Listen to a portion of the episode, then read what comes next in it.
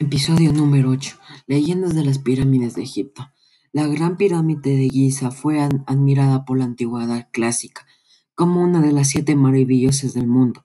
Sin embargo, la fascinación por estos gigantescos monumentos funerarios y sus, y sus construcciones marcaron la mentalidad de los propios egipcios de todos los tiempos que entendieron la época de su construcción del reino antiguo como la mayor esplendor del mundo faraónico.